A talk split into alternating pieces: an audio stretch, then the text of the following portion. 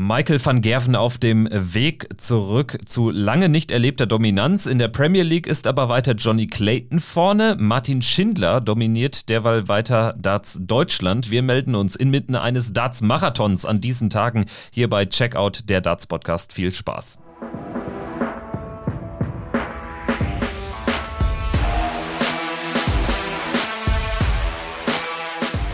Ist Checkout, der Darts Podcast mit Kevin Schulte und Christian Rüdiger. Folge 256 von Checkout. Danke fürs Einschalten. Wir nehmen inmitten einer komplett vollen Dartswoche auf. Wir wollen Orientierung liefern an diesen hektischen Tagen. Ich bin Kevin Schulte und begrüße meinen Podcast-Kollegen Christian Rüdiger. Hi. Hallo Kevin, ich grüße dich. Checkout gibt es wie immer auf allen gängigen Podcast-Plattformen. Wir würden uns natürlich sehr freuen über Bewertungen, am besten fünf Sterne bei Spotify, bei Apple Podcasts. Ihr hört uns auch bei Mein Sport Podcast, Google Podcasts, dieser und natürlich bei unseren Kollegen von Sport 1 im Web und in der Sport 1 App. So, Christian, dann aber rein in die aktuelle, sehr picke-packe volle Darts-Woche. Ich würde sagen, wir gehen diesmal wirklich chronologisch vor. Ansonsten verliert man wahrscheinlich ein bisschen den Überblick, da ja auch heute am Aufnahmetag und die ganze restliche Woche über gespielt wird auf der Proto und in der Premier League. Ja, das ist richtig. Also von heute an, von Montag an wird bis zum Sonntag durchgespielt. Erst die Qualifier, dann die Pro Tour, dann die Premier League und dann die European Tour. Also diesmal ist wirklich kein freier Tag für alle Darts-Liebhaber in dieser Woche. Ja, und im Prinzip äh, ging es ja schon für die Premier League-Starter am vergangenen Donnerstag in Glasgow los, dann eben mit dann, was sind das? Äh, ja, gut, zehn Tage Darts am Stück. Also wenn du Premier League spielst, ähm, dann hast du eigentlich nur den heutigen Tourcard Qualifier Tag frei. Also das ist schon eine sehr intensive Zeit. Und über den letzten Donnerstag in Glasgow sprechen wir jetzt äh, zu Beginn dieser Folge. Es war Spieltag Nummer 13 der Premier League. Also es geht ja immer mehr Richtung Playoffs in Berlin, die am 13. Juni stattfinden. Der viertletzte Spieltag. Und es geht natürlich für, für einige Kandidaten da jetzt noch um alles oder nichts nichts. Fangen wir mal mit einem Blick auf die Viertelfinals an. Wir hatten da zum Auftakt das schottische Duell zwischen Peter Wright und Gary Anderson und das hat äh, für die meisten wahrscheinlich überraschend Gary Anderson sogar sehr souverän für sich entscheiden können mit 6 zu 2, weil er vor allen Dingen mit 6 von 9 auf die Doppel da wirklich äh, stark unterwegs war und Peter Wright überhaupt nicht ins Scoring kam. Nee, das ist aktuell auch so ein bisschen, werden wir dann noch mal im weiteren Verlauf der Folge sprechen bei Peter Wright. Der ist aktuell in so einer Phase, die er in den vergangenen Jahren auch immer mal hatte, wo dann nicht wirklich so viel läuft. Man merkt ihm auch an, er versucht in diese Dominanz wieder reinzukommen, oftmals dann auch wieder durch den Dartwechsel, aber das hat jetzt diesmal auch nicht funktioniert. Average war nicht gut, Leistung war auch nicht gut, also das, Formbar das Formbarometer ist bei Snakebite wirklich wirklich aktuell nicht in der richtigen Richtung. Und dann muss man eben sagen, Gary Anderson war an diesem Abend, zumindest in diesem Match, auch sehr gut drauf, hat das wirklich fantastisch gemacht, war der bessere Spieler und hat sich dann auch verdient und ich finde auch klar und deutlich dann mit 6 zu 2 durchgesetzt. Ja, am Ende macht dann einfach auch die deutlich bessere Doppelquote mit den Unterschied aus, aber eben auch dieses äh, verpasste Scoring da von Wright dann auch in wichtigen Momenten, da war Anderson dann einfach besser. Zehn Punkte besser im Average, am Ende 97 zu 87, macht ein, ein klares 6 zu 2 im Endresultat. Und für Peter Wright wird es äh, tatsächlich immer mehr zu einem Zitterspiel hinten raus. Also er kann froh sein, dass ein Joe Cullen auch wieder in der ersten Runde ausgeschieden ist, zum insgesamt dritten Mal in Folge, weil er dadurch natürlich nicht rankommt im Ranking. Er kann froh sein, dass ein Gervin Price wieder in der ersten Runde ausgeschieden ist, weil ansonsten ist das aktuell eine recht dünne Bilanz äh, bei äh, drei der letzten vier Abende hat er sein Erstrundenspiel verloren, Peter Wright. Generell stand er seit Nacht Nummer vier nicht mehr im Finale und generell insgesamt hat er nur zwei Finals gespielt, eben an äh, Spieltag vier und äh, Nacht Nummer eins, die er ja gewonnen hat. Also, dass Peter Wright nach dieser ersten siegreichen Nacht nur noch auf insgesamt äh, 15 weitere Punkte kommt, die ihn dann ähm, auf, auf 20 bringen nach 13 Spieltagen, das hätte man da jetzt auch nicht äh, für möglich gehalten. Erst recht mit diesem Weltmeistertitel im Rücken und so. Also, ähm, da sah es ja doch doch nach einem äh, relativ guten Durchstarten aus, aber das ist jetzt, äh, hat sich alles merkwürdigerweise so ein bisschen sehr stark eingenordet bei ihm. Ja, das ist so. Ich kann mir das auch teilweise bei Peter Wright nicht so wirklich erklären und ich sehe da auch immer wieder Parallelen zu den vergangenen Jahren. Auch so gegen Ende des vergangenen Jahres, wo er da nicht unbedingt so auch formtechnisch fand ich seine beste Phase hatte, aber dann trotzdem hinten raus nochmal die, die Form dann gefunden hat, wo er dann nochmal beim Grand Slam zumindest, zumindest einen sehr guten Run hatte, dann hinten raus, wo er dann auch den WM-Titel, wo er dann wieder die Form gefunden hat, aber auch das Jahr davor in seinem ersten Weltmeistertitel, wo er sich dann auch durch diese Pandemie natürlich auch sehr runtergezogen hat, dann auch mal Turniere nicht gespielt hat, dann hat die Form und die Leistung wieder nicht gepasst. Und in so einem ähnlichen ähnlichen Loch befindet er sich gerade wieder, versucht dann auch wieder viel äh, ja, am Equipment zu basteln, dass es da irgendwie wieder in die richtige Richtung geht. Dann merkt er, ach, ich pack meine goldenen Darts aus, da funktioniert es trotzdem irgendwie nicht, dann kommt er noch mehr ins Überlegen und das hilft Peter Wright in dieser Situation aktuell wirklich nicht, in der er sich befindet.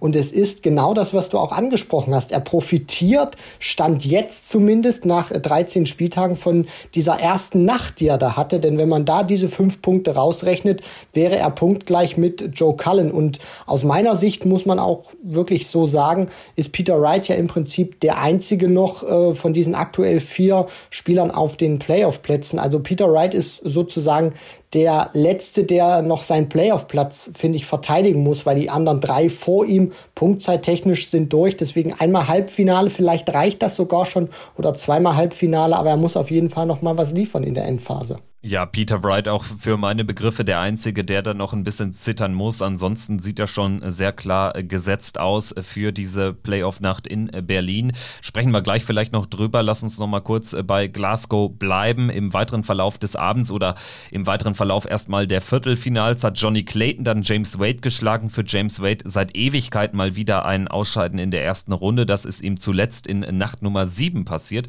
Seitdem ja eine beeindruckende Konstanz mit zwei Finals und zwei Siegen. Also das äh, liest sich immer noch sehr gut an, trotz dieser Niederlage gegen Johnny Clayton. Das war mal wieder ein normalsterblicher Auftritt von The Machine. Dann haben wir Gervin Price, der gegen den Bully Boy, einen an diesem Abend starken Bully Boy mit 3 zu 6 ausscheidet. Und äh, es war einmal mehr so diese, mm, ja, dieser, dieser Standard von Gervin Price, den wir jetzt mittlerweile schon gewohnt sind, weil er jetzt schon seit Ewigkeiten auch nicht mehr über 100 gespielt hat und seit Ewigkeiten nicht mehr in so eine richtige Zone kam. Das war erneut der Fall, auch gegen den Bully Boy. Ja, bei Price gefällt mir aktuell nicht so diese Körpersprache. Andere würden sagen, jetzt spielt er endlich mal so ein bisschen normalere Starts, weil man sich immer wieder an seiner Art und Weise gerieben hat. Ich finde, dass es ihm oder seinem Spiel dann auch nicht so gut tut, wenn er diese Emotionen dann auch nicht mal wirklich rauslässt und dann auch mal häufiger rauslässt. Aber das Problem ist eben auch, du kannst ja Emotionen auch nur rauslassen, wenn du auch gute Momente prä äh, präsentierst und produzierst, weil ansonsten, ja, wirkt das auch immer ein bisschen komisch, nicht nur für den gegnerischen Spieler, für die Fans, sondern auch für dich selber, wenn du dann irgendeinen Moment abfeierst, wo es eigentlich nichts zum Abfeiern gibt. Und was mir bei Price auch so ein Stück weit auffällt, das war jetzt auch exemplarisch in diesem Match gegen Michael Smith, dass er dann in diesem absoluten Druckmoment, wo ich finde, da kann er die Partie dann auf seiner Seite ziehen. Das war Mitte des Matches, wo er dann die Möglichkeit hatte, sein viertes Leck zu gewinnen, wo wir uns dann auch in die Endphase dieser Partie bewegt haben, wo er diese 56 Punkte mit zwei Darts auf der Doppel 20 nicht ausbekommt. Das war dieser Moment, wenn er den macht, glaube ich, gewinnt er die Partie auch kann sie nicht versenken auf seinem Lieblingsdoppel und dann geht so hinten raus ein bisschen dahin und man hat dann auch wirklich gemerkt am Jubel, der ist sehr gefrustet aktuell und überhaupt nicht zufrieden mit seiner Leistung. Ja, und zumal äh, Gervin Price ja tatsächlich eigentlich echt nochmal jetzt äh, unverhoffte Chancen bekommen hat, dadurch, dass Peter Wright am laufenden Band ähm, Nullerrunden einfährt in der Premier League jetzt, wäre ja wirklich jetzt ähm, mit, ein, mit der einen oder anderen normaleren Leistung, sage ich mal, echt noch einiges drin gewesen. Immer noch muss er das Halbfinale nicht ganz oder die Playoffs nicht ganz abschreiben. Es sind aber eben sieben Punkte und die Spieltage werden weniger. Dementsprechend ja, wird es jetzt auch immer schwieriger für Gazzy Price noch nach Berlin die Qualifikation für Berlin zu schaffen.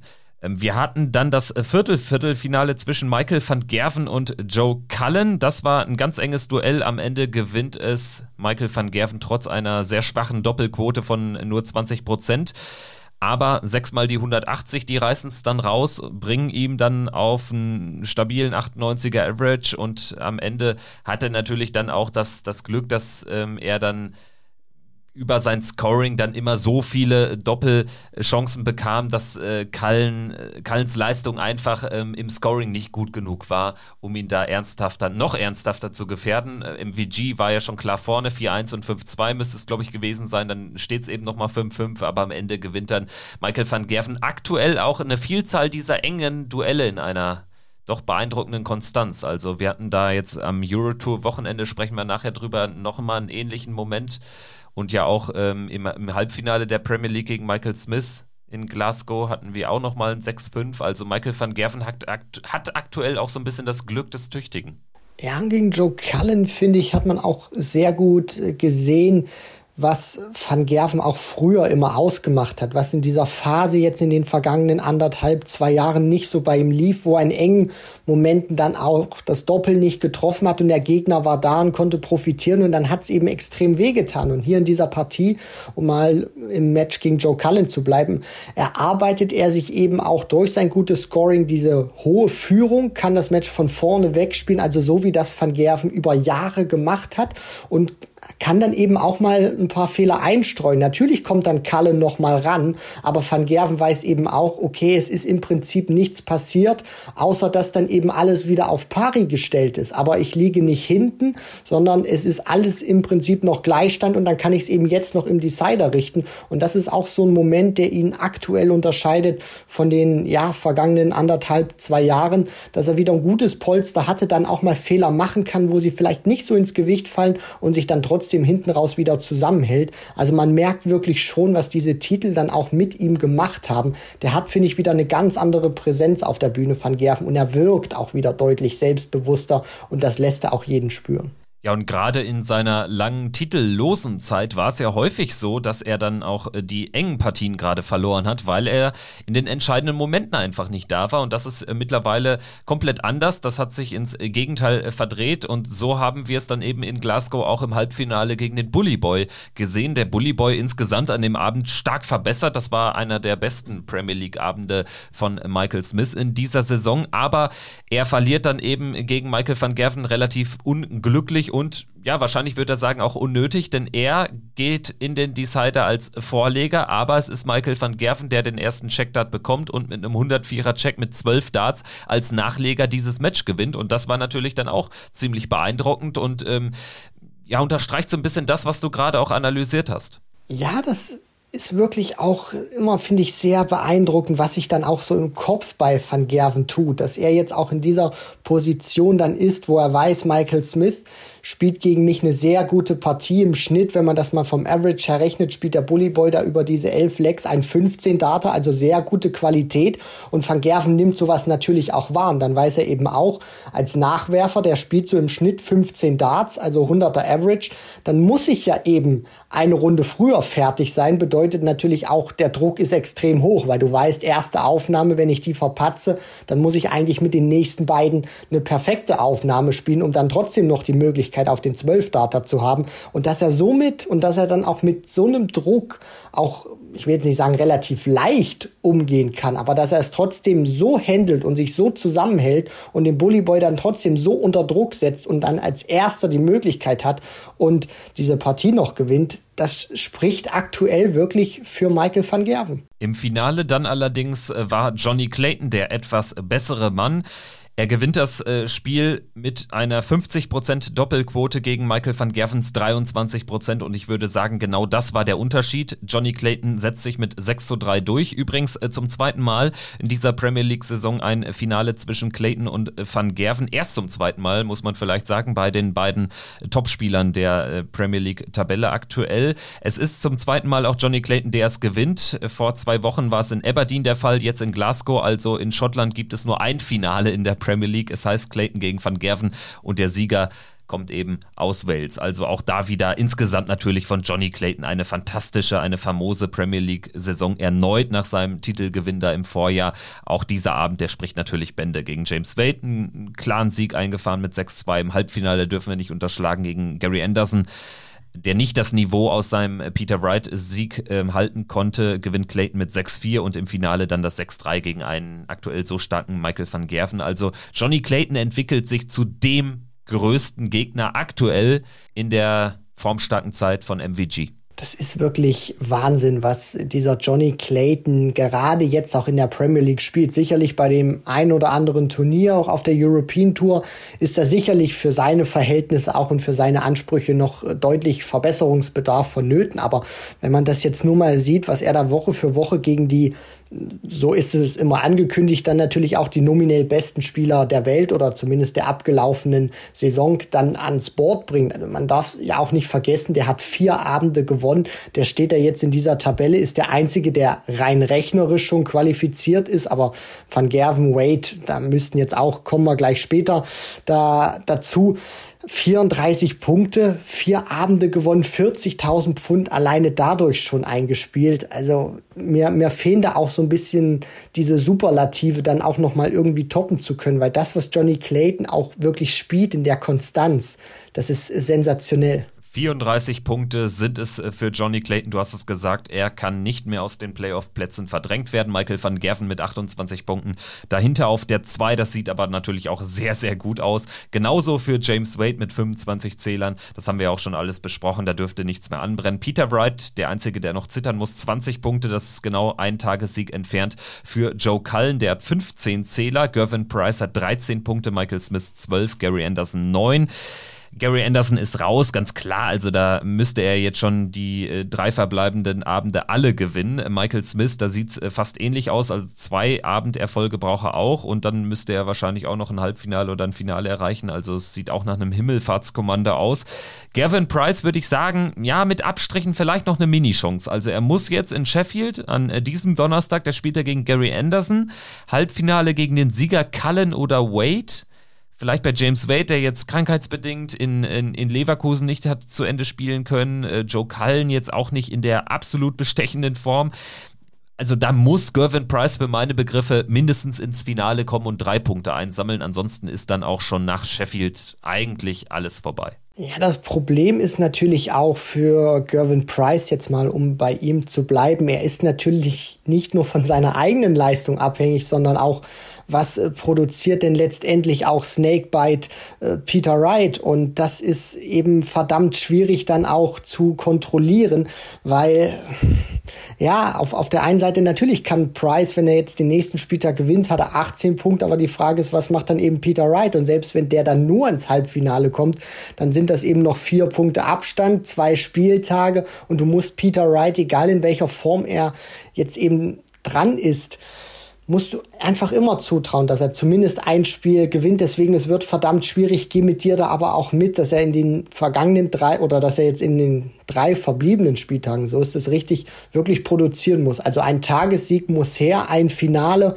und dann vielleicht noch mal ein Halbfinale, weil dann wird es mit sehr großer Wahrscheinlichkeit dann auch äh, reichen für Gervin Price. Aber noch mal eine Niederlage jetzt zum Auftakt darf er sich nicht mehr erlauben an den verbleibenden drei Spieltagen wenn wir ehrlich sind, sieht es auch für Joe Cull nicht viel besser aus. Auch er, natürlich, er hat nur die fünf Punkte, den einen Tagessieg Rückstand auf Peter Wright, aber es ist jetzt auch nicht unbedingt davon auszugehen, obwohl natürlich Peter Wright aktuell eher vorm Schwach unterwegs ist, dass der jetzt dreimal in der ersten Runde ausscheidet.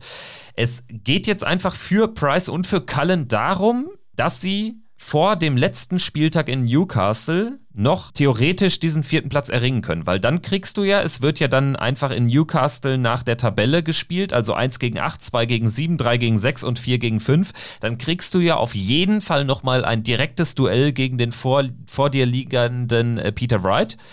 Und wenn du an dem Abend noch überhaupt die Chance hast, Peter Wright zu überholen, dann ist es in Anführungsstrichen ja nur ein Sieg über Peter Wright und zwei weitere. Und diese Chance überhaupt noch zu haben, wird, glaube ich, für beide das einzig realistische Ziel sein. Ich kann mir nicht vorstellen, dass sie sich äh, bis dahin ähm, an den zwei Abenden zuvor äh, mit zwei Tagessiegen so weit in Stellung bringen. Das sehe ich nicht. Ja, die Ausgangsposition natürlich, die müssen sie sich jetzt auch in Sheffield an Spieltag 14 auch schaffen, weil die Möglichkeit, und darauf werden sicherlich auch beide hoffen, die ist gegeben. Äh, Gervin Price, um das mal kurz ähm, auszuführen, der spielt gegen Gary Anderson. Klar, Anderson darfst du niemals auf die leichte Schulter nehmen, der kann immer über Best of Eleven auch 100 plus spielen. Das ist nie ausgeschlossen, gerade auch in der Phase, in der sich Price befindet.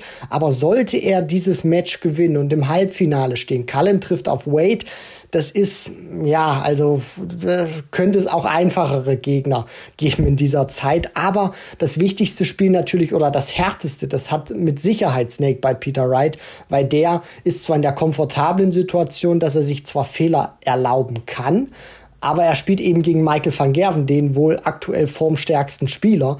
Und wenn er da jetzt wieder rausgeht, Price auch einen guten Run hat, der auch in einer guten Section ist. Das heißt, Price würde dann erst in dem Finale auf Van Gerven, Clayton treffen und würde die dann erstmal, sofern die sich natürlich durchsetzen, erstmal vermeiden. Deswegen in Sheffield ist die Chance wahrscheinlich so groß wie in den vergangenen Wochen es nicht gegeben war, sich jetzt wirklich wieder ranzuspielen an Peter Wright. Aber der Druck wird natürlich auch nicht kleiner, das dürfen wir natürlich nicht verhehlen. Es bleibt aber definitiv spannend. Sheffield, Donnerstag, 12. Mai, Spieltag 14 der Premier League, natürlich auch bei Sport 1 zu sehen. Gut, gut, dann würde ich sagen, machen wir den Haken hinter die Premier League, hinter den Premier League-Überblick für diese Folge und gehen jetzt rüber zur Pro Tour. Da ging es ja dann am Freitag nahtlos weiter, Freitag, Samstag, Sonntag, das fünfte Event der European Tour 2022 2020 in Leverkusen, die European Darts Open. Und wir müssen, bevor wir jetzt über den Turniersieger Michael van Gerven sprechen, der zum dritten Mal in diesem Jahr auf der European Tour erfolgreich ist, bevor wir über einen starken Dirk van Dijvenbode sprechen, über einen mal wieder starken Martin Schindler, müssen wir erstmal am Freitag anfangen und vielleicht über ein eher nischigeres Thema sprechen. Und das betrifft ähm, auch einen deutschen Spieler, nämlich Daniel Klose, der sich eigentlich bei dem äh, European Tour Qualifier für dieses, ähm, also bei dem Host Nation Qualifier für dieses European Tour Event den dritten Platz äh, gesichert hat. Und das war, so war der Plan, der erste Nachrückerplatz. Das hat uns ja auch Lukas Wenig in äh, dem Interview vor zwei Wochen nochmal erklärt, was da die Idee war. Und wir haben auch beide gesagt, und auch Lukas Wenig war der Meinung, das ist eine gute Sache. Und ja, jetzt ist es doch alles anders gekommen, denn offensichtlich war dieser Plan der PDC Europe nicht mit der PDC als übergeordneter Institution abgestimmt. Denn anders ist es ja nicht zu erklären, dass sich da auf einmal Daniel Klose bei Instagram meldet und sagt, ja, leider gibt es doch keine Nachrückerregelung bei der European Tour in diesem Jahr und es werden dann eben bei kurzfristigen Absagen Freilose verteilt. Wir müssen vielleicht da nochmal kurz einschieben. Danny Baggish über den Tourcard Holder Qualifier qualifiziert, musste aus privaten Gründen ähm, Mitte der Woche in die Heimat, in die USA abreisen und hat deshalb seinen Startplatz zurückgezogen. Es wären also ja ein, zwei Tage Zeit gewesen, um da dann eben für Daniel Klose nach Leverkusen zu kommen. Aber am Ende war es so, Daniel Klose durfte doch nicht mitspielen und stattdessen hat Karel Sedlacek der Tschechien freilos bekommen. Also alles eine ziemlich, ja, kuriose und ähm, blöde Geschichte dann natürlich auch für Daniel Klose jetzt in dem Fall.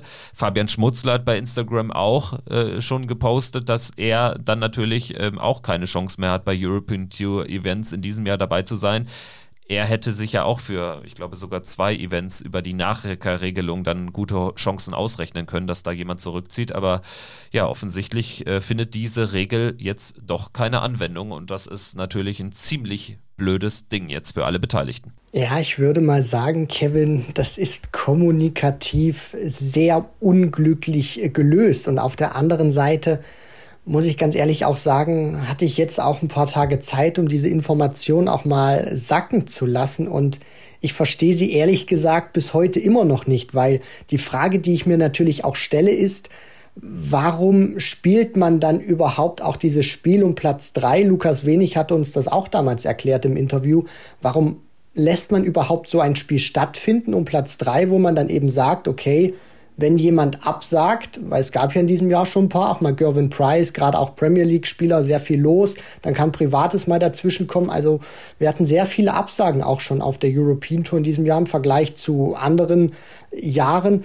So, und äh, dann lässt sich das für mich auch wirklich schwer miteinander kombinieren, weil du ja im Prinzip einem Spieler, der kann dann zwar nichts dafür, der sich schon qualifiziert hat, wieder ein Freilos bekommt und ein anderer, der dann gerne diese Chance wahrgenommen hätte und sich dann auch, sage ich mal, rechtmäßig dafür qualifiziert hat, eben über Umwegen oder dann eben bereitsteht, wie in dem Fall Daniel Klose, dann eben nicht darf das ist, äh, ja, ich verstehe es ehrlich gesagt nicht und es spricht auch ein bisschen so gegen diese Prinzipien, die man auch bei der PDC hat, dass man eben sagt, wir wollen jedem, der die Chance hat oder der die Möglichkeit, der sich die Möglichkeit erspielt, auch die Chance geben. Und Daniel Klose hatte sie eben als Nachrücker und bekommt dann diese Chance nicht. Das äh, verstehe ich irgendwie nicht. Ja, also wahrscheinlich äh, liegt das Problem einfach darin, dass es da keine oder eine unzureichende Abstimmung zwischen PDC als Dachorganisation, als Dachunternehmen und der PDC Europe gab. Anders kann ich es mir auch nicht erklären. Also wir alle waren ja schon damals überrascht, dass überhaupt diese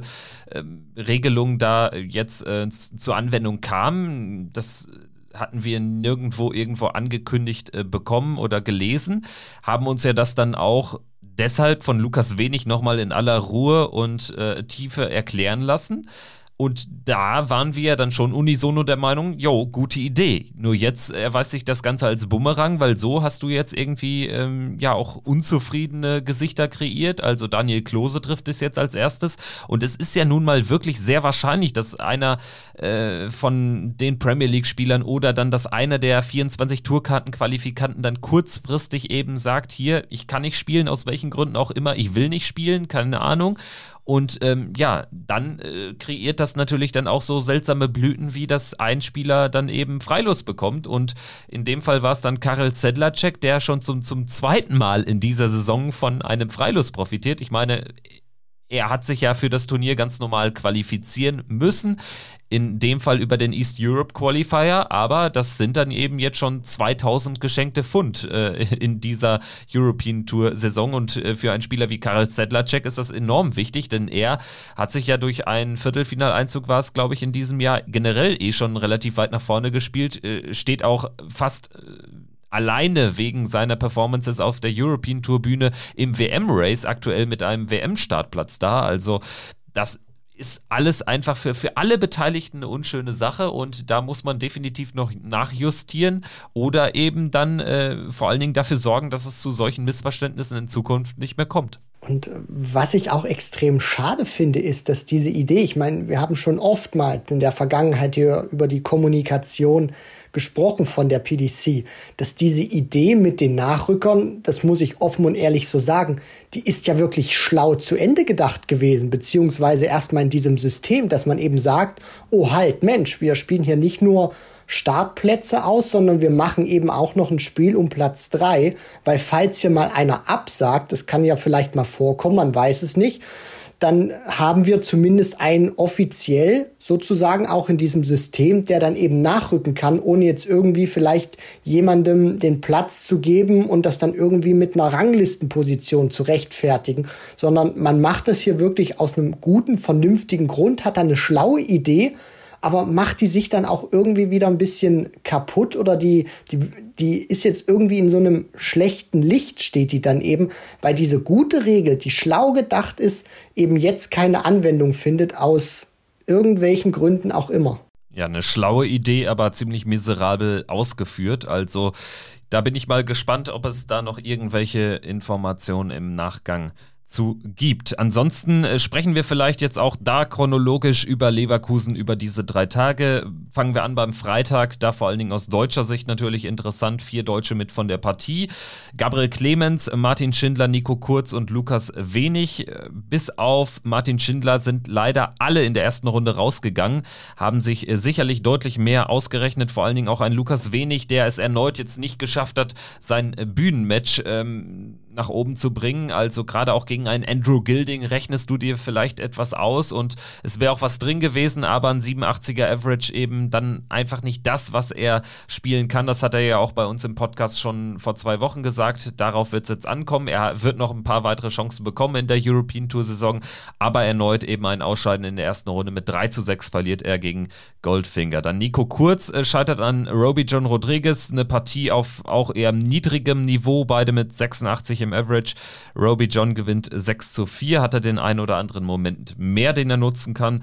Bei Gabriel Clemens ein ähnliches Niveau, knapp unter 90 im Average. Gegen Dave Chisnell verliert er 6 zu 3. Ist natürlich auch ein ziemlich hartes Los für eine erste Runde, aber ja, ist natürlich jetzt auch wirklich bitter im Ranking, weil Gabriel Clemens jetzt schon bei dem ein oder anderen Turnier dann zwar Geld mitnimmt, weil er eben über seine Proto-Order of Merit-Position dann eben qualifiziert ist als einer der besten Deutschen, aber er kann dieses Geld dann eben nur mit in die Rangliste nehmen, wenn er auch eine Partie gewinnt und mindestens in Runde 2 einzieht. Das ist ihm erneut nicht gelungen. Anders, Martin Schindler, der hat Richie Erdhaus mit 6 zu 2 geschlagen und ist ja dann sogar bis ins Achtelfinale weitergekommen, aber erstmal so zum Freitag aus deutscher Sicht sehr durchwachsen verlaufen. Ja, da gehe ich auf jeden Fall mit dir mit, mit deiner Meinung, Kevin. Gerade auch, weil du dir wegen der Gegner auch was ausgerechnet hast. Sicherlich Lukas Wenig gegen Andrew Gilding, der so seine beste Phase vor sieben, acht, neun Jahren hatte, mittlerweile da nicht mehr anknüpfen kann und auch keine Bäume mehr ausreißt.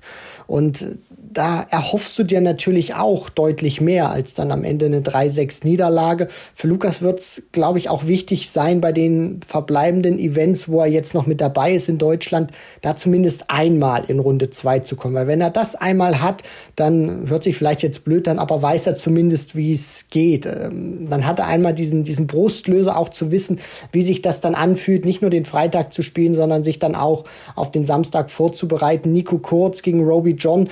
Ich glaube, Nico muss man da auch so ein bisschen immer noch mal ein Stück weit anders betrachten, weil die Leute immer diese Auftritte von dieser famosen WM im Kopf haben, die er da 2021, äh, die er da 2020 gespielt hat, so, so ist es richtig. Finale war ja dann Anfang 2021, die WM 2020, dass die vielleicht so ein bisschen auch immer diese ja, ähm, dass er da anders wahrgenommen wird in Darts Deutschland, als er ja eigentlich, sag ich mal, spielen kann. Ist ein Top-Spieler, aber man sollte sich, glaube ich, auch immer von dem Gedanken verabschieden, dass Nico kurz auf eine Bühne hochkommt und dann irgendwie alle wegfegt, wie er es bei der WM gemacht hat. Sondern es ist einer, der muss sich weiter, äh, weiterentwickeln, ist ein unglaublich talentierter junger Spieler und der tolle Averages spielen kann, aber vielleicht so ein bisschen in dieser Betrachtung. Ähnlich ist das ja so bei Rob Cross, den betrachtet man auch mal ein bisschen anders als ja vielleicht irgendeinen anderen Spieler, weil er eben seinen ersten Major-Titel die WM gewonnen hat und Gabriel Clemens ja gegen Dave Chisnell.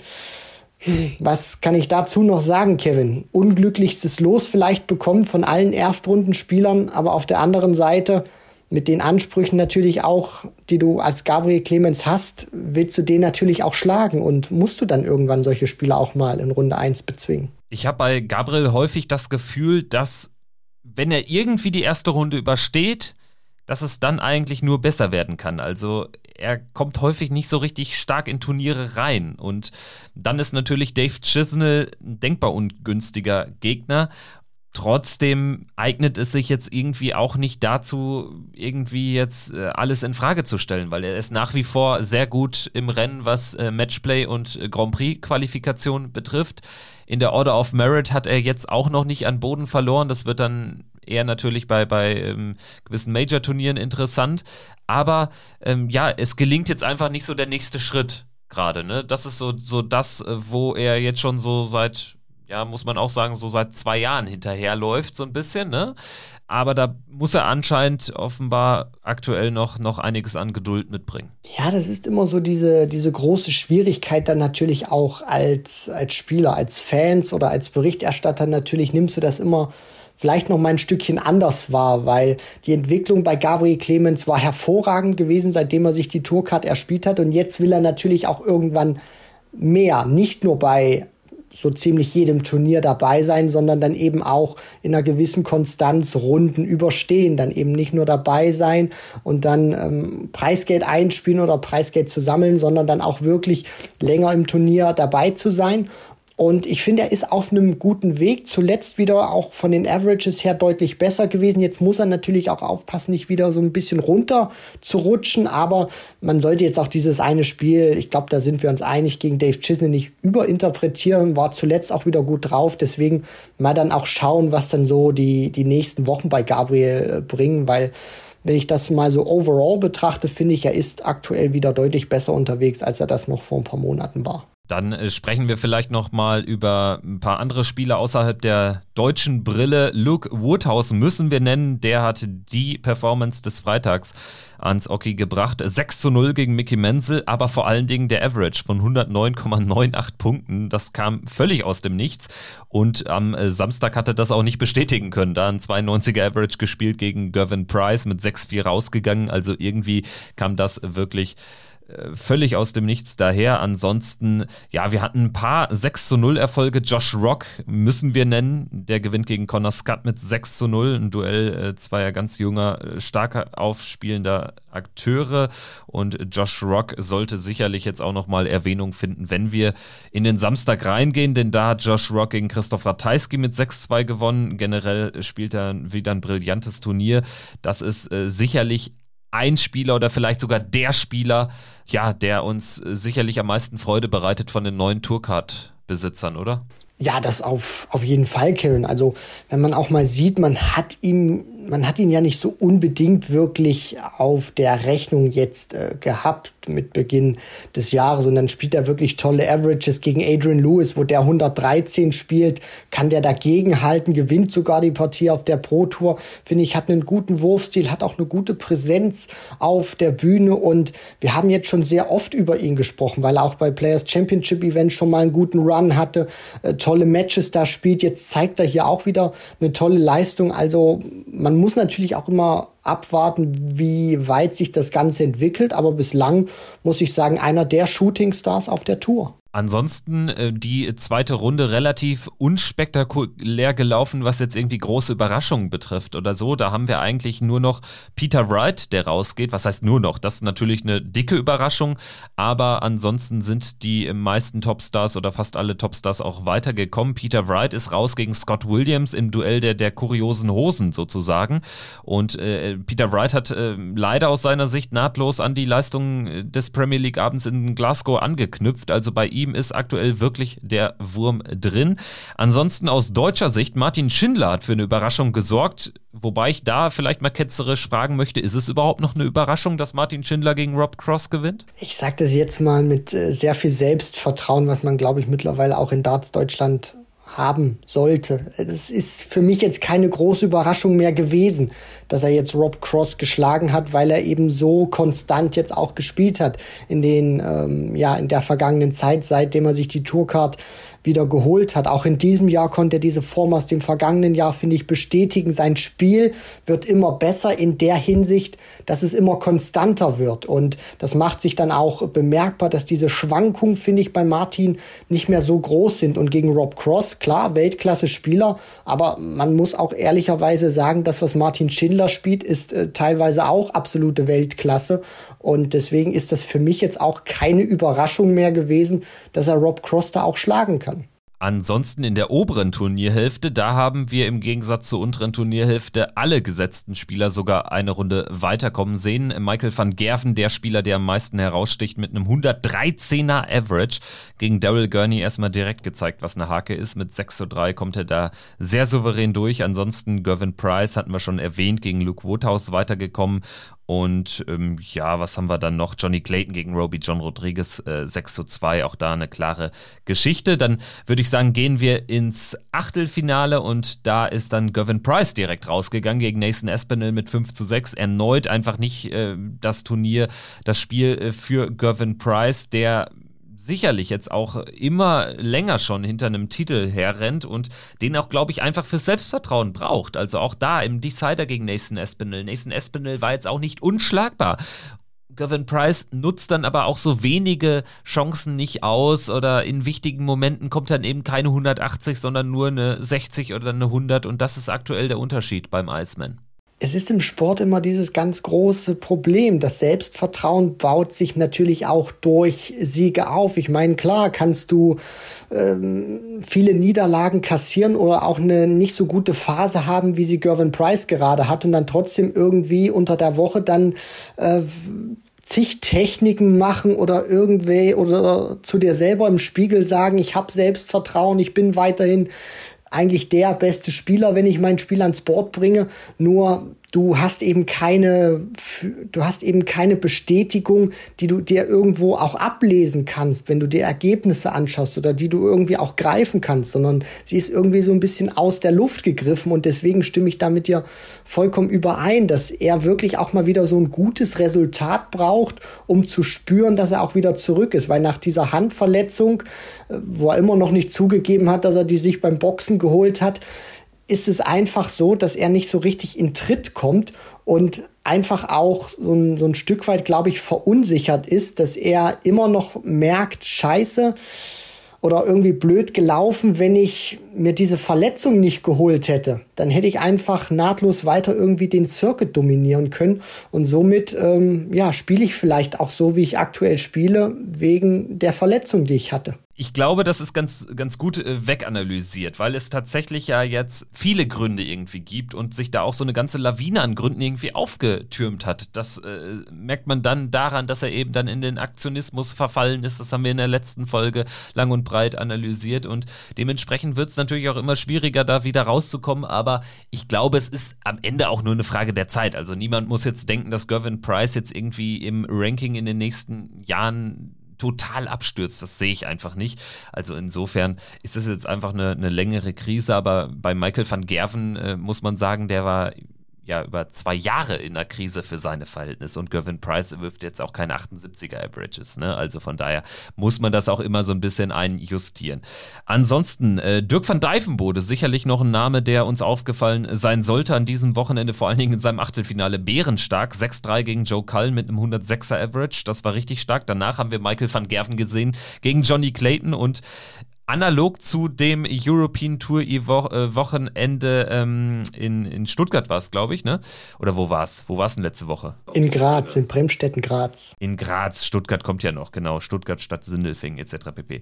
Egal, auf jeden Fall in Graz. Da haben wir Michael van Gerven im Achtelfinale gegen James Wade siegen gesehen, ganz knapp. Jetzt war es gegen Johnny Clayton 6-4 und auch da muss man sagen, äh, ja eigentlich ein Spiel, was es nicht schon im Achtelfinale geben darf, aber die besondere Setzliste in der European Tour macht es natürlich möglich. Trotzdem, das natürlich ein absoluter Knaller und für Michael van Gerven vielleicht sogar der wichtigere Erfolg als jetzt im Finale ähm, des Premier League Abends äh, zwei Tage zuvor.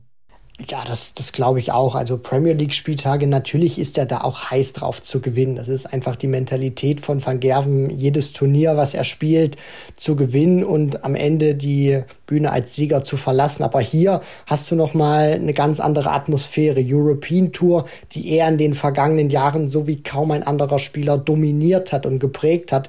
Und dann willst du natürlich auch weiter anknüpfen an deinen Sieg zum Beispiel, den du in Graz hattest. Willst einfach Johnny Clayton da auch zeigen. Du bist zwar in der Premier League die Eins aktuell, aber ich bin für mein Gefühl der beste Spieler der Welt momentan. Und dann auch diese Leistung dann ans Board zu bringen, Clayton zu besiegen, das ist dann auch wirklich schon eine Leistung, wo man Van Gerven aktuell auch sehr viel Respekt zollen muss. Deswegen hat er super gemacht, gerade auch, weil er gegen Daryl Gurney ein sehr schwieriges Match hatte, finde ich, wo er gegen Ende eine unglaubliche Leistung gezeigt hat, fast 130 Punkte da im Schnitt gespielt hat in den letzten vier Legs. Also das ist wirklich schon beeindruckend, was er da auch gerade macht und dass er auch gegen direkte Konkurrenten oder Kontrahenten, wie zum Beispiel ein Johnny Clayton, dann jetzt auch mehrfach wieder als Sieger das Oki verlässt. Das ist auch wieder eine positive Entwicklung von Michael van Gerven. Ansonsten aus deutscher Sicht war die Reise des Martin Schindler dann am Sonntagnachmittag leider vorbei. Er geht raus gegen Dimitri Vandenberg, verliert mit 4 zu 6, muss sich aber gar nichts vorwerfen lassen. Also Dimitri spielt da sein bestes Match an diesem Wochenende, gewinnt 6 zu 4 mit einem 105er Average und Martin hat am Ende auch nochmal stark gekämpft, auch nochmal wichtige Momente rausgenommen für sich und ja, in diesem zehnten Leck spielt es dann Dimitri auch einfach gut und von daher ich glaube, das ist keine Niederlage, mit der sich Martin lange aufhalten wird. Nein, das denke ich auch nicht. Also hier hat man auch in diesem Match gesehen, was Timing auch ausmacht. Hast du vollkommen richtig analysiert. Dimitri war vom Scoring klar besser. Da konnte Martin nicht wirklich mithalten, hat sich aber durch gute Momente in dieser Partie auch lange dann gehalten, beziehungsweise es äh, eng vom Ergebnis her gestaltet. Letztendlich setzt sich Dimitri Vandenberg aber vollkommen verdient durch. Und dann äh, gehen wir in die finale Session. Im äh, Viertelfinale hatten wir zunächst den Sieg von Luke Humphreys gegen Nathan Espinel mit 6-307 7er Average. Also es waren wirklich sehr, sehr viele richtig krasse Averages an diesem Wochenende. Das war qualitativ richtig, richtig stark. Dann hatten wir eher ein Arbeitssieg, um es mal vorsichtig zu formulieren, von Michael van Gerven gegen Dirk van Dijvenbode. Dirk van Dijvenbode wird sich richtig ärgern, denn der muss diese Partie einfach gewinnen, hat am Ende aber in den entscheidenden Momenten die Doppel nicht getroffen. Ja, und das ist dann eben auch dieses äh, Problem in der Phase, in der sich dann auch Van Gerven befindet. Also da wird es dann natürlich negativ für Van Dijvenbode, dass er dann auch wieder da ist und dich dafür bestraft. Und jetzt hat er so wieder dieses Momentum auch Van Gerven, wo er die Cider und die European Tour mittlerweile, so sieht es aktuell aus, äh, sehr gute Freunde sind. Und ich glaube, Dirk van Dijvenbode hätte hier wirklich, ja, er hätte das Turnier gewinnen können. Also das wäre eine große Chance gewesen. Dann Halbfinale gegen Luke Humphreys. Äh, Dirk hat eine gute Form gezeigt an diesem Tag, dann eben so super reingekommen gegen Kallen und wenn du Van Gerven rausnimmst, dann hast du nochmal einen Boost. Also ich glaube, das hätte richtig weit gehen können für Dirk van Dijvenbode. So war es dann Michael van Gerven, der im Halbfinale Luke Humphreys mit 7 zu 2 vermöbelt, gar keine Probleme hat. Und im Finale trifft Michael van Gerven dann auf Dimitri Vandenberg, weil Dimitri Vandenberg zunächst Josh Rock schlicht und dann gegen James Wade freilos quasi bekommt, weil James Wade nach seinem Viertelfinalsieg über Ryan Searle aus äh, Krankheitsgründen, er hat sich offenbar unwohl gefühlt, aus dem Turnier zurückzieht, ist eine nachvollziehbare Entscheidung, wenn es ihm nicht gut ging. Alles, alles cool, vor allen Dingen in dieser so dartsintensiven Zeit. Aber es ist natürlich dann für, für das Turnier und für die Zuschauer ziemlich blöd gelaufen einfach. Ne? So sieht's aus. Fürs Turnier natürlich auch für die Spannung und die Dramatik war das äh, ja natürlich nicht gut, dass Wade dann äh, nicht mehr spielen konnte aus gesundheitlichen Gründen. Die geht immer vor, wenn er sich nicht mehr in der Lage gefühlt hat, da noch äh, wirklich zu performen, dann ist das vollkommen richtig gewesen bei James Wade. Und ich dachte auch tatsächlich, äh, dass es ihm vielleicht mal nur so irgendwie kurz unwohl war, dass er vielleicht mal nur mal kurz irgendwie auf die Toilette gehen musste oder so oder sich vielleicht mal irgendwie mal kurz übergeben, weil man hat das gesehen in den äh, letzten zwei Legs gegen Ryan Searle. Da hat er sich dann immer wieder den, den Bauch gehalten, beziehungsweise so die obere Region des Bauchs und ist dann auch relativ schnell verschwunden, hat dann auch kein Interview mehr gegeben bei Philipp Brzezinski, was nach den Viertelfinals eigentlich immer so üblich ist. Da hat man schon gemerkt, okay, da ist irgendwas nicht so richtig korrekt gerade bei ihm, da geht es ihm wohl nicht so gut, aber dass es dann tatsächlich so stark sein musste, dass er nicht mehr spielen konnte, das hat mich dann schon überrascht, aber alles in allem trotzdem alles gut. Wenn es äh, James Wade dann jetzt wieder besser geht, ist äh, alles super, deswegen Gesundheit geht immer vor und ja, war nur fürs Turnier eben schade. Für Dimitri Vandenberg natürlich auch irgendwie ein kurioses Turnier. Er muss nicht mal einen einzigen gesetzten Spieler schlagen, um ins Finale zu kommen. Aber trotzdem, Cameron Menzies lassen wir jetzt mal ein bisschen außen vor. Aber Martin Schindler und Josh Rock, da gewinnt er gegen zwei sehr formstarke Spieler. Hat dann eben das Glück, dass James Wade äh, zurückzieht im Finale. Dann allerdings auch ja, fast das Beste rausgeholt. Ich meine, er spielt einen 89er Average, Michael van Gerven über 100 und verliert nur 5 zu 8. Also, dass da jetzt realistisch gesehen kein Sieg drin war bei den Zahlen, ist eigentlich offensichtlich. Ja, dafür war dann auch Van Gerven in der Konstanz hinten raus zu stark gewesen. Und die Frage, die ich mir dann auch wirklich gestellt hatte in der Anfangsphase auch des Matches, wann ist dieser Punkt dann auch erreicht, wo Van Gerven seine spielerische Stärke oder dann auch Überlegenheit, die er hatte, wann kann er die dann auch ummünzen? Wann kommt dieser sogenannte Bruch im, wann, er, wann erreicht er diesen Punkt, wo er wirklich Vandenberg, ich will jetzt nicht sagen mental bricht, aber vom Ergebnis her diesen Bruchpunkt erreicht, wo er dann davonziehen kann, beziehungsweise das dann in der Endphase äh, wuppen kann. Und äh, so war es dann auch gewesen am Ende 8-5 äh, ja, relativ klar will ich jetzt nicht sagen, aber trotzdem Van Gerven hat sich dann auch vom Ergebnis her wirklich äh, souverän durchgesetzt und Van Gerven und äh, Vandenberg das Bestmögliche dann noch versucht rauszuholen. Und für Michael van Gerven bislang wirklich eine absolut famose European Tour. Fünf Events gespielt, drei gewonnen, 84.500 Pfund schon eingespielt und die ganz klare Eins in der European Tour Order of Merit äh, auf der zwei Luke Humphreys mit 31.500. Also das äh, spricht eine ganz klare Sprache und über Michael van Gerven denke ich ist an dieser Stelle erstmal alles gesagt. Es läuft für ihn richtig, richtig gut und wir werden das äh, weiter beobachten. Für ihn wird es jetzt einfach darum gehen, diese Form durch das gesamte Jahr zu tragen, denn dann Also ich sag mal so, wenn wir jetzt nächste Woche das World Matchplay hätten, hätten wir einen ganz klaren Favoriten. Und das haben wir in den letzten Jahren so nicht gehabt. Und schon gar nicht hieß dieser Favorit Michael van Gerven. Aber das bleibt eben das einzige offene Fragezeichen, denn bei den UK Open, da hatte Michael van Gerven sich auch schon viel mehr ausgerechnet und da hat dann aber merkwürdigerweise gegen Damon Hatter ganz klar verloren. Im, was war es, Achtelfinale oder Runde letzten 32, also auf jeden Fall sehr früh.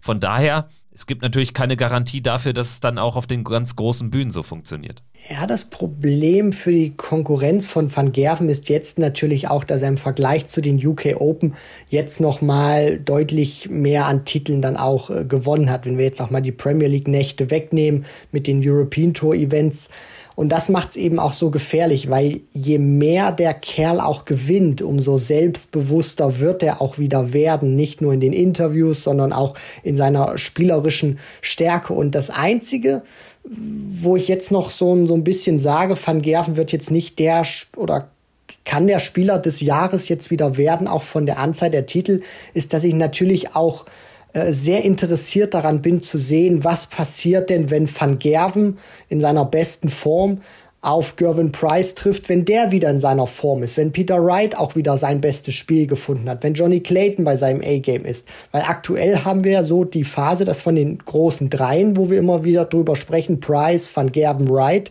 ist nur Van Gerven in Form. Aber was passiert, wenn Price, Wright und Van Gerven alle in Form sind? Ob es dann immer noch die Dominanz von MVG ist, weiß ich nicht. Das würde ich gerne sehen. Aber Stand jetzt, beste Spieler mit Johnny Clayton natürlich in diesem Jahr. Und wir hoffen natürlich, dass noch äh, neben Michael van Gerven und Johnny Clayton noch weitere Spieler auf ihr Top-Niveau kommen. James Wade würde ich auch noch dazu zählen. Ne? Jetzt klar, jetzt äh, aktuell in, in dieser Woche lief es nicht ganz so gut, aber insgesamt James Wade auch äh, einer der Spieler des Jahres. Also gerade was der in der Premier League abreißt. Aber wenn da jetzt in diesen Dreierkreis noch ein äh, Wright, ein Price zurückstoßen, dann wird es richtig lustig und richtig cool für uns Zuschauer im weiteren Verlauf des Jahres. Gut, gut. Dann dann würde ich sagen, ähm, abgehakt haben wir jetzt die Premier League, die European Tour, sprechen ganz kurz auch über die Development Tour, den, die fand im Statten äh, der großen Jungs ja auch statt. Die Turniere 6 bis 10 von insgesamt 24 in der größten Development Tour, äh, die es bislang so gab. Und es gab fünf verschiedene Sieger. Auch das äh, spricht natürlich eine klare Sprache auch dafür, dass da die Leistungsdichte enorm hoch ist. Aus deutscher Sicht Fabian Schmutzler, äh, der mit Abstand stärkste Mann an äh, diesem langen Wochenende von Freitag Freitag bis Sonntag. Er geht da mit einem Viertelfinaleinzug am Sonntag raus und kann somit ähm, ja dann auch mit äh, einem ordentlichen Preisgeld, sage ich mal so, dieses Wochenende beschließen. Und ansonsten äh, würde ich sagen, gab es jetzt aber keine großen Überraschungen. Nein, da gehe ich auf jeden Fall mit dir mit, wenn man sich das auch mal, gerade weil du den letzten Tag dann auch angesprochen hast, Gerd Nenches unter anderem, der sich da durchsetzt, auch ein sehr bekanntes Gesicht, sehr namenhaft. Nathan Gervin, der Schotte sollte auch ein Begriff sein und Nathan Rafferty natürlich auch sich äh, sehr gut präsentiert, finde ich. Also deswegen diese Development Tour in diesem Jahr, die ist sehr ausgeglichen und man kann aktuell auch noch wirklich nicht so sagen, wer macht's denn. Natürlich ist so, ein, ist so ein bisschen natürlich auch äh, Josh Rock, der führt immer noch in dieser Rangliste, war jetzt am Wochenende anderweitig natürlich auch beschäftigt mit, äh, mit dem European Tour Event in Leverkusen, aber es zeigt natürlich auch dadurch, dass der Kerl jetzt noch führt, obwohl er ja eigentlich gar nicht spielen konnte, weil er eben Leverkusen absolviert hat. Das ist so ein bisschen derjenige, der das überstrahlt, aktuell noch und die Frage wird natürlich auch sein, ob jetzt Rafferty, ob Nentjes, ob Gervin auch diese Konstanz dann auch halten können, weil dann kann das bis zum Ende ein sehr lustiger Kampf werden um Platz 1 in dieser Rangliste. Ja, und vielleicht ist ja sogar abseits von Josh Rock äh, der Kampf um äh, die Plätze 2, 3, 4 fast interessanter, ne? weil es geht ja da auch um zwei Tourkarten und um äh, zwei Plätze für die WM. Josh Rock hat seine Karte sowieso im nächsten Jahr noch sicher und wird sie auch äh, jetzt, ja, warum sollte er sie abgeben? Ne? Also es wird ja nicht passieren. Und er wird sich auch über den normalen Pro-Tour-Weg für die WM qualifizieren. Also insofern haben wir hier für Spieler wie Rafferty, Nentjes, Nessen Gervin, Julian van der Velde richtig große Möglichkeiten, hier über Platz 2, 3, 4 oder so der Development Tour Order of Merit da ein richtig schönes Paket sich unter den Weihnachtsbaum zu legen mit WM-Qualifikation und eben Naturkarte. Also da äh, ist viel auf dem Spiel. Fabian Schmutzler als bester Deutscher 22. mit 1050 Pfund in der Rangliste. Rusty Jake Rodriguez ist der beste Österreicher, steht auf Rang 15 mit 1800 Pfund. Gut, gut. Auch das hätten wir dann besprochen für diese Woche und dann äh, können wir uns jetzt auch schon Richtung Ende aufmachen. Vielleicht noch der Blick auf diese unfassbar volle Darts-Woche. Heute am Aufnahmetag am 9. Mai erleben wir gleich äh, zwei Tourkarten-Qualifier äh, für Zwolle und für Trier. Für Zwolle und Trier ist Martin Schindler erstmals gesetzt. Für Zwolle sogar an 15, weil Johnny Clayton nicht dabei sein wird. Deshalb auch Brandon Dolan ein weiteres Mal gesetzt an 16 und in Trier ist äh, Martin Schindler dann an Position 16 gesetzt. Und das heißt natürlich auch, deutsches Turnier, deutscher Austragungsort. Clemens und Florian Hempel werden zusätzlich dabei sein über die Proto Order of Merit. Lukas Wenig und Dragutin Horvath hatten sich ja schon über den Host Nation Qualifier für Trier qualifiziert. Ja, und das ist auch schön zu sehen, gerade jetzt auch für Florian Hempel, dass er auch von den guten Leistungen, von den sehr guten Leistungen eines Martin Schindler profitiert, somit jetzt natürlich über die äh, Proto Order of Merit dann auch als Host Nation ähm, Spieler nachrücken kann, neben Gabriel Clemens. Das hoffe ich natürlich auch so ein bisschen persönlich, dass ihn das ein bisschen befreiter jetzt auch macht, gerade auch für diese Proto Woche, für den einen Qualifier, der ansteht. Also du hast es auch schon erklärt, Kevin, wir nehmen hier auf, da sind die Qualifier noch nicht gespielt oder die, die Players Championship Turniere 14 und 15. Vielleicht befreit das auch so ein bisschen im Unterbewusstsein, dass das Ärmchen noch lockerer wird und die Averages in die Höhe steigen und dann mehr Siege kommen. Ja, du sprichst die Players Championships äh, 14 und 15 an. Danach ist ja Bergfest bei 30 Player Championships in diesem Jahr. Die finden dann eben auch in Wigan statt am morgigen Dienstag und dann am Mittwoch und dann am Donnerstag ist Premier League Spieltag Nummer 14 in Sheffield. Also für die acht Premier League Spieler eine unfassbar unfassbare Woche, denn danach geht es direkt weiter nach Tschechien, nach Prag. Dort findet European Tour Event Nummer 6 äh, statt. Äh, Freitag, Samstag, Sonntag. Aus deutscher Sicht drei Spieler qualifiziert, Martin Schindler, Gabriel Clemens und Florian Hempel. Also das wird auch für die Deutschen eine ganz intensive und wichtige Woche natürlich, äh, wenn es da auch um die Major Races geht. Christian, ich würde sagen, das soll es aber erstmal für uns wieder gewesen sein. War auch schon wieder eine, eine, eine schöne Stunde hier. Und ich freue mich dann auf die nächste Woche, denn da wird es natürlich dann richtig ja, wahrscheinlich auch lang und in die Tiefe gehen müssen, denn wir sprechen ja da dann nicht nur über Premier League, in Anführungsstrichen nicht nur über Premier League und European Tour, sondern auch über die Players Championships in dieser Woche. Die wollen wir natürlich dann auch nochmal kurz besprechen. Ja, es ist eine, eine Menge geboten, aber ich finde es auch irgendwie, muss ich ganz ehrlich sagen, äh, cool, dass du jetzt irgendwie jeden Tag was hast und auch nicht nur das gleiche Turnier, sondern dann auch wieder unterschiedliche Rahmenbedingungen.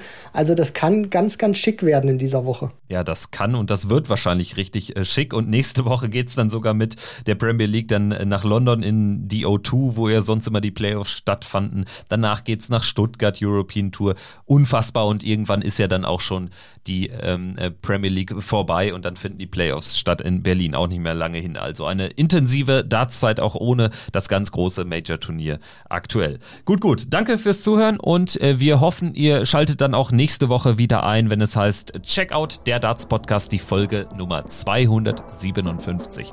Danke fürs Zuhören heute und macht's gut. Ciao. Ciao.